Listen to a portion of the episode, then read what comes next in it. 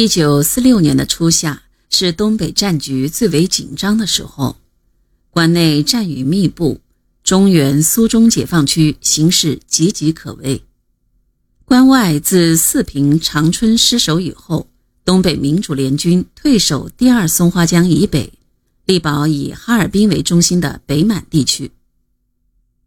五月二十五日，南满部队发起鞍山海城战役。连克鞍山、大石桥、营口，并促使驻海城的国民党军第一八四师师长潘硕端起义。此役使敌首尾不能相顾，因而暂时拉住了敌军进攻的脚步。加之国民党军战地过多，兵力分散，不得不在第二松花江以南停留下来。但东北民主联军能否占有北满？还是个未知数，而国民党军在喘了一口气或增加了兵力后，下一个进攻的目标就是哈尔滨。这个仗打得可真被动，我们一个劲儿的撤，敌人在屁股后面一个劲儿的追，像拖了根尾巴。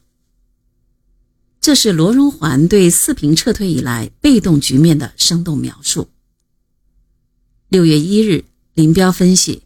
以目前我军之涣散状态，与北进之敌作战，则可能造成败仗，失去哈尔滨。二日，东北局致电中央，准备放弃哈尔滨，摆脱被动，休整部队，并部署各地独立坚持。三日，毛泽东代表中央回电，同意你们做放弃哈尔滨之准备。采取运动战与游击战方针，实行中央去年十二月对东北工作指示，做长期打算。为在中小城市及广大乡村建立根据地而斗争。对于分散与孤立之敌据点，应在可能条件下攻取之。目前军队应争取休整，恢复疲劳，提高士气。这时是东北民主联军最为困难的时候，一切最坏的局面都估计到了。毛泽东指出，东北是未了之局，要打由他们打去，我方并不承认。此时，林彪尚在哈尔滨以南约一百公里的五常，他在五常考虑放弃哈尔滨后的作战方针。四平撤退以后。林彪认为，哈尔滨、齐齐哈尔也可能失守，部队应考虑向敌侧翼和后方运动，所以他仍留在武昌。他一度甚至有南下到辽南去打游击的设想，但他对放弃哈尔滨、开展运动战仍信心十足。他认为，敌愈前进就愈分散，如敌能占哈尔滨、洮南之线，则对我更有利。必能造成东北大规模的胜利。他计划采取诱敌深入的方针，诱敌进入哈尔滨、扶余支线，以便趁敌分散而各个歼灭之。如果不是东北停战到来，林彪或许真能在北满打一个胜仗。此时，蒋介石由于东北兵力不足，战线过长，不得不同意马歇尔关于在东北停战十五天。进行谈判的建议，原在一两个月前可能达成的停战，到这时才真正成为现实。这是国民党实力消耗和兵力分散的结果。为此，毛泽东转告东北局和林彪，立即部署坚守哈尔滨十天，制要制要。他深知蒋介石一旦准备好了，就会重新发起进攻。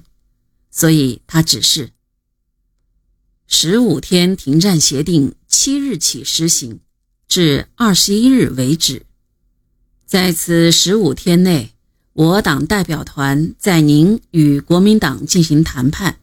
我东北民主联军各部应利用此十五天时间休息补充，提高士气，准备再战。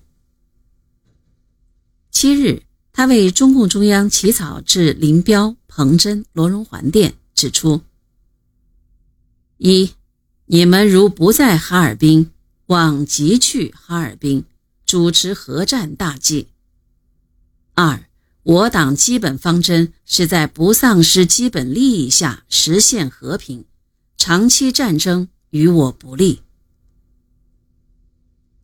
敌人需要喘气，东北民主联军也需要喘气。毛泽东想到的头一件事是整顿队伍、调整班子。东北和全国一样，战争是第一位和现实的事，其他政治、经济都需从属于军事。选择一个战略区的领导人，主要是选择军事指挥员，选择战区统帅。以前核战未定，一个战略区的负责人需兼长军政。而在战争期间，则以擅长军事者为主。